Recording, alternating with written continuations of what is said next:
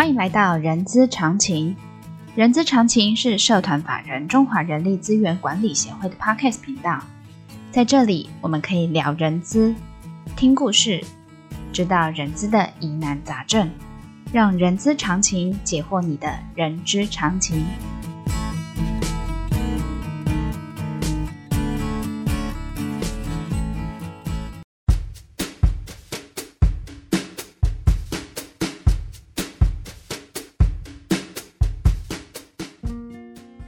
嗨，欢迎来到人之常情好书分享，我是 J.K. 若琳。这个节目希望透过多元的好书，从中吸收获得作者多年的实务经验哦，在分享的潜移默化中呢，将这些经验解决我们在人资或在职场上的疑难杂症。还记得我们上一集跟呃娟姐聊到如何慧眼识英雄，跟聊到怎么样给员工有一个有感的员工福利哦。这一集我我是想要跟娟姐请益哦，娟姐一个大事在这边哦，在管理上的一些小问题有没有办法解决哦？就是从从中解决同仁跟主管之间的一些问小问题，然后双方两个都有大满足呢？我们再次欢迎呃娟姐，好，谢谢若琳，谢谢主持人哈，谢谢各位听众，大家早安。还是我午安，早安早安，因为我们这个节目是早早上，虽然我们现在这个时段是呃中午的时间哈。好，那个娟姐这边想要，我这边就很实务的想要跟您呃讨教，就是呃有一些同仁呢，当然就是上上一集有说我们在面试的过程中，我们可以呃先知道人才规格，知道他要具备的知识或能力的这呃职能这件事情啊。但是有些的呃有些同仁他的专长。是 focus 在这个呃呃，他他是有他的专长，但是我们耳塞给他的任务里头，他他并没有发挥他的这个专长，或者是他的呃呃被耳塞的这个任务里头是没呃是他没有他的专长，也就是说，我们希望可以透过这个任务去培养他，嗯、但是他在这个任务的呃过程中，或者是最后的结果。不尽人不尽人意的话，那该怎么？我们可以协助这个主管去协助这个同仁呢？嗯，嗯，所以再确认一下这个问题，就是员工的长处或者是员工的能力，对，可能在他的位置上没有被发挥，被发挥，然后员工可能因为他能力没有被发挥，他的绩效可能比较是的，是的，没有达到组织的预期，应该是这样的问题吧？对，是。所以这个在组织上非常的普遍嘛，啊，所以呃，还是回到说这个员工的工作内容，嗯，他到底清不清楚？所以要回到他有没有职位说明书？嗯，那员工对于工作的内容要做什么事，要产生什么绩效，他清不清楚？嗯嗯。如果他很清楚，那再就是他有没有意愿要做？嗯，好，他如果有意愿要做，他只是能力达不到，嗯，那可能公司要给相对应的培训，嗯，让他能够提升他的能力，然后去完成他该做的事。嗯嗯。那如果他是意愿的问题，嗯，那可能就是要看一下他为什么意愿不高，嗯，是激励不够，还是他对这个主管的一些安排他不是很。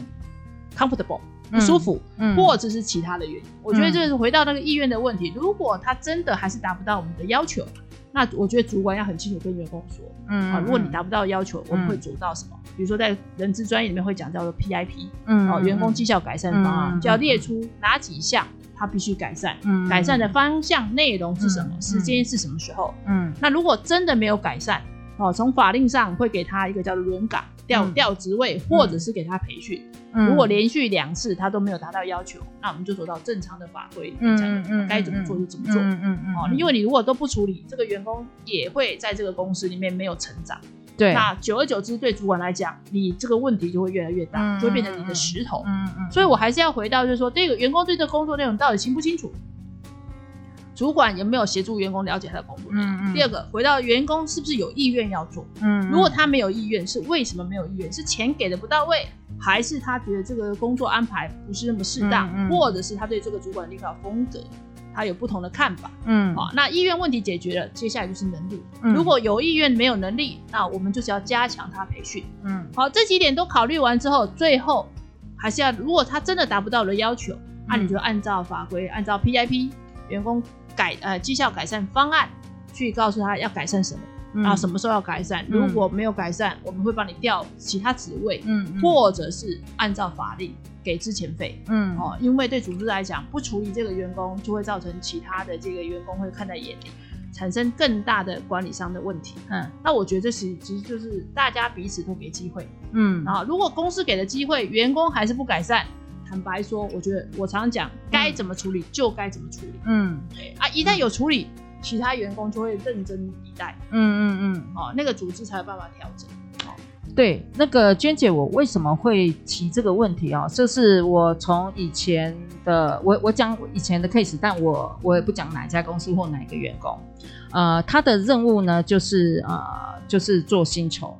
然后我呃，当然，因为我想要培养他从做 payroll 一直到整个可以到薪酬规划。但是我发现他在做 payroll 的时候是蛮粗心大意的。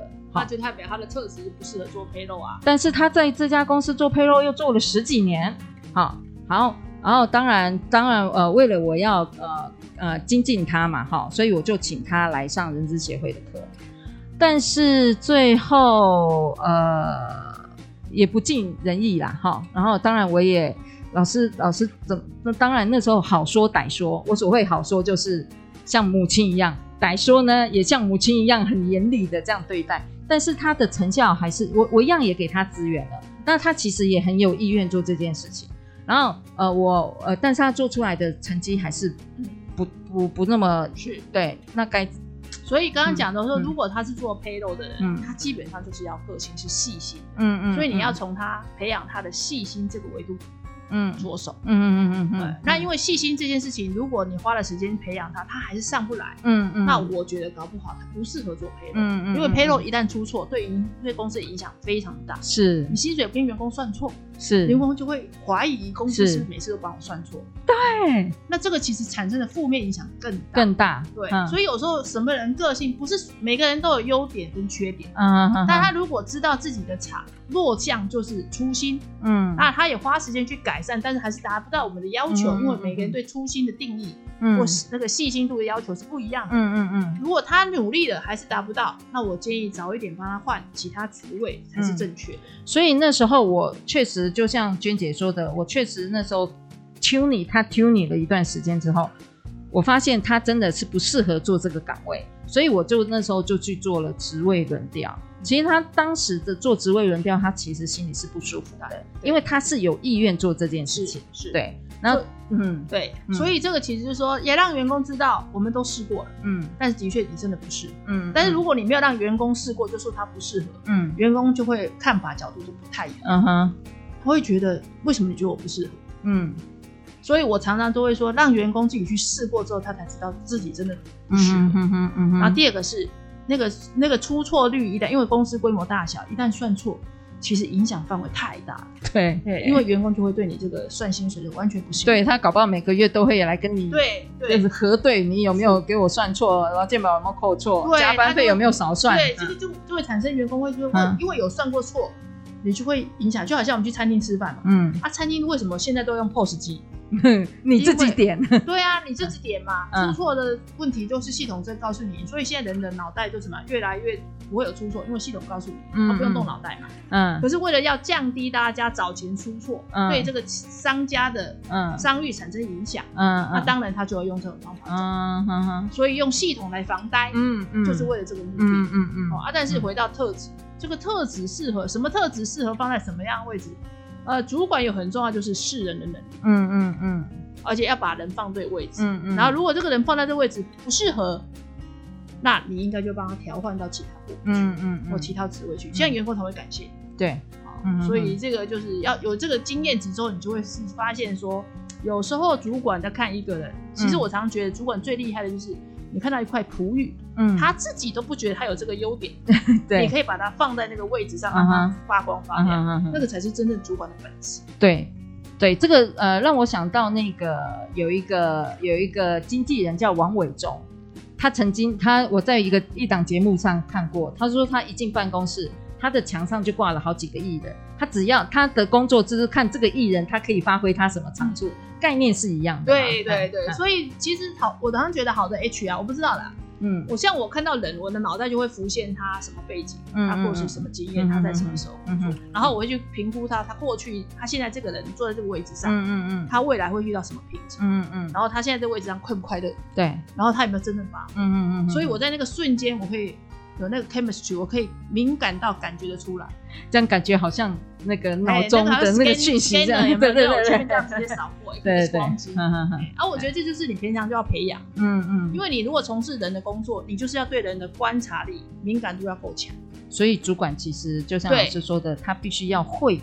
对，慧眼这件事情真的是平常要不断的透过一些事件来练习。对，啊，当然前提你要对人有兴趣。对人没兴趣真的是没有用，嗯哼嗯哼，所以还是回到那个 gift，就是你有每个人都有他的天赋，嗯嗯，OK，好，老师，那另另外还有一个管理情境哦，因为呃刚才呃呃应该是说上一集我有问说为什么管理跟领导的这个课程或者是书籍一直不断的出出现，因为那时候娟姐你有说因为。呃，同仁的世代不同，嗯，环境的不同，哈，所以这边有一个管理情境啊，这个也呃也不可讳言，也是听一些朋友，就是说同一个部门，当然有年资深跟年资浅的，好，那结果年资浅的表现很好，想要让他提升，呃，变成主管，但是资年资深的同事又觉得这个可能会认为你黄毛小小小伙子，你怎么可以来领导我或管理我？哎。这样子的怎么样去做？这个是很实务性的，这个在企业中常常会发生。对，那我说这个主管在选拔这个年轻的主员工上来当资深同仁的主管的时候，对对，其实他有很多的技巧。嗯哼，啊，首先你就要把这个主管应该把这个部门的员工召集起来，嗯，告诉他说，哎，各位认为这个主管，假设这个部门的主管应该不管是谁来当，对，应该要做什么事，应该要有什么样的行为表现。大家一起来探讨。嗯啊，第二个再来看说，好，如果要在这个行为表现上面，谁比较适合？嗯，懂吗？不管他资不资深，不管他资浅还资浅，嗯，应该是回到这个要接这个位置的人，他应该具备什么特质？嗯，应该具备有什么能力？嗯，然后把人名放上去。嗯，好，再想这个人为什么适合，为什么不适合？嗯，大家一起来讨论。嗯。所以这样子的做法的时候，就会让大家知道，第一个这个位置在做什么事，嗯，大家清楚聚焦。嗯，第二个具备这个做要做什么事，应该具备什么能力，嗯，是大家共同讨论出来的。第三个，把人放上去，为什么他适合？他有哪些不足的地方？嗯，因为人没有万能的，也许他经验值不够，但是他可能他对。他对，他可以带很多人一起往那个方向冲，嗯，这是 leadership 的问题，嗯嗯嗯。那你资深的员工，你可能经验值很过，可是你你只能自己做事，你没办法带群众、带、嗯、群体，嗯，那可能就是你的弱项，嗯啊。所以我们界定这个位置到底需要什么样的能力，嗯嗯嗯。好，第三个，之前的人也要，哎，其实有些美感了。之前的你坐在这个位置，你怎么样能够坐得久，嗯哼哼。你就是要常常去跟这些资深的情谊，嗯，让他觉得他资深的也很重要，嗯嗯，这个就是一个手法，嗯，很 mega，所以你身段要很软，啊，如果你自己年纪轻，然后你又坐这个位置，又一副自己觉得自己很了不起，嗯，当然内部的员工就会觉得说，你你算哪根葱啊，嗯，哦，什么什么之类的，我看你能做多久，对，他说不陪不不支持你，你的事情也做不了，嗯嗯。所以我觉得这里面其实有很多小小的事件要处理。如果对这个主管来讲，我我认为我如果做法，我就会让大家一起来讨论，嗯，大家一起来界定，嗯，然后呢，谁适合，嗯，不是我说了算，大家来讨论。好，第三个，好，假设我挑了这个年轻的，他坐到这位置，也大家都有共识的，对，啊资深的你应该要支援他，嗯，之前的人本来就是应该什么？事事就是一种礼貌，嗯问一下这些资深的通常会怎么做啊？鼓励他，大家哎帮忙一下，甚至呢，哎大家一起吃吃饭。之之前的情形，大家吃个饭，你知道吃人嘴软嘛，对吧？就好做事嘛。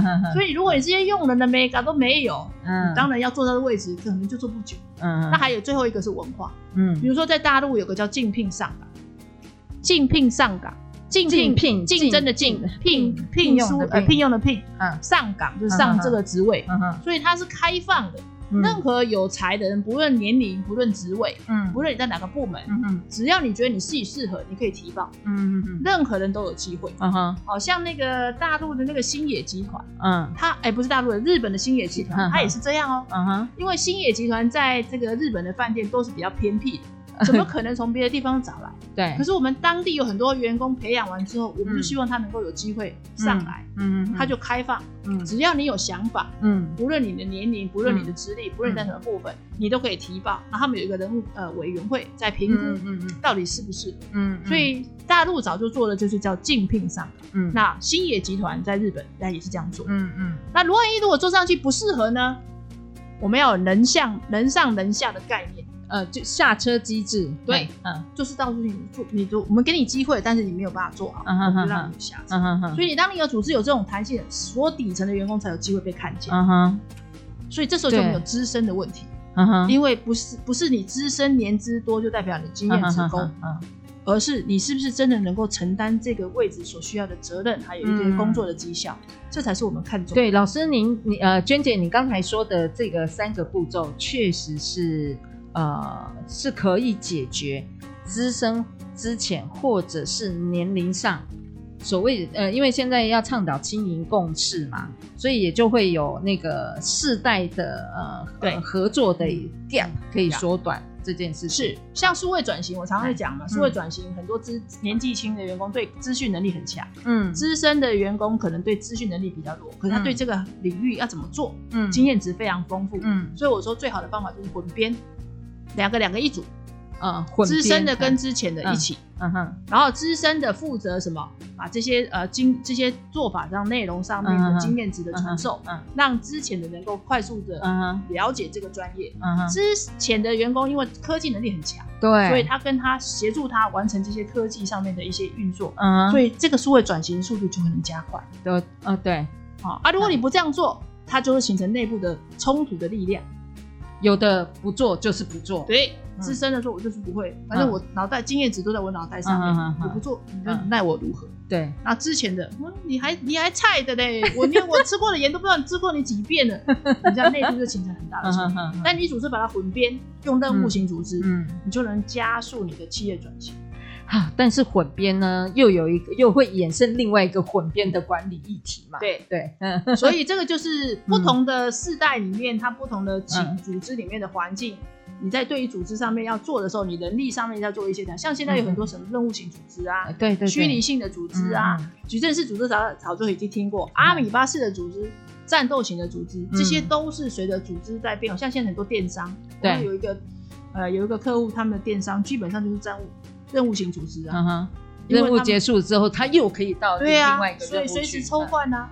这样员工就会觉得说，常常有新的工作、新的内容可以调换，那员工对这种新的工作，他就愿意接受度就比较高。嗯哼，对，就变成是一种文化。对，嗯哼。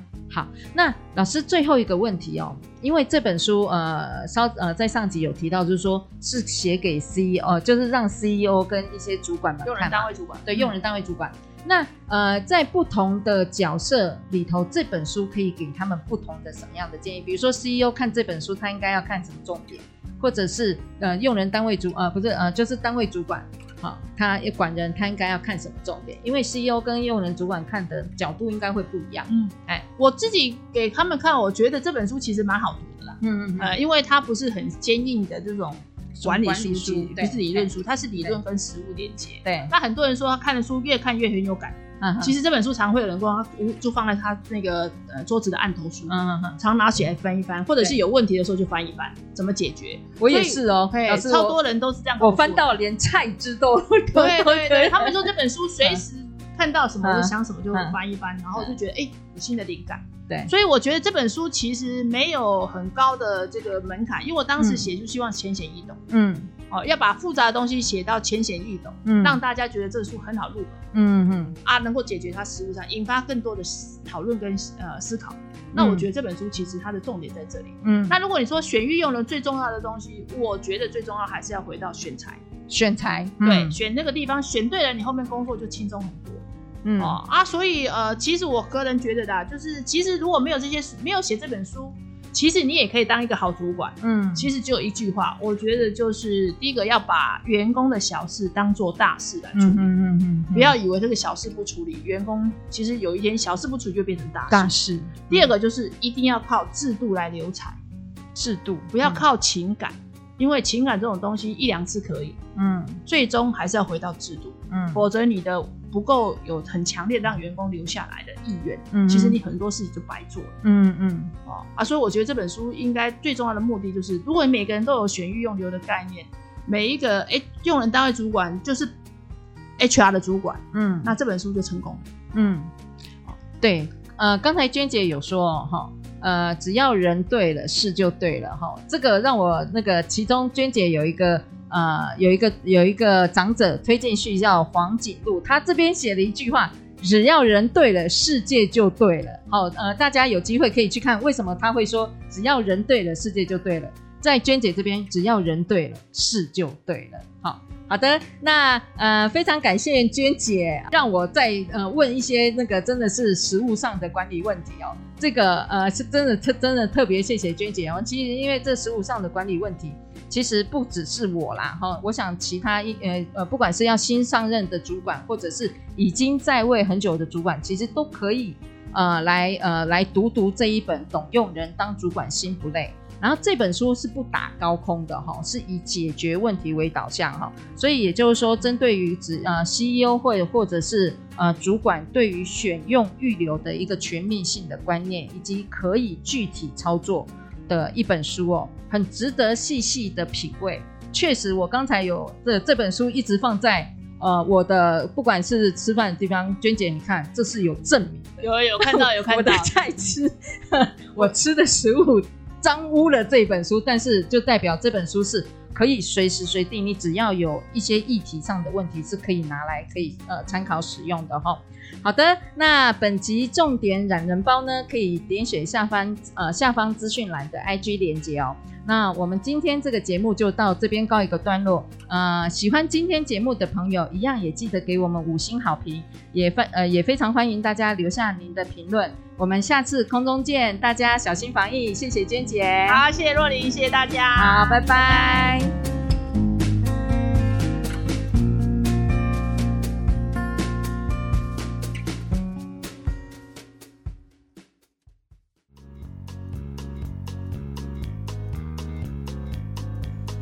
的 HR 好书分享又要来抽奖啦！点击资讯栏 IG 连接，找到活动抽奖文，分享贴文至您的现实动态，并将动态截图私讯 IG 小编，我们将抽出幸运儿，送出作者亲笔签名好书《懂用人当主管心不累》。欢迎点击下方链接观看详细的活动办法哦！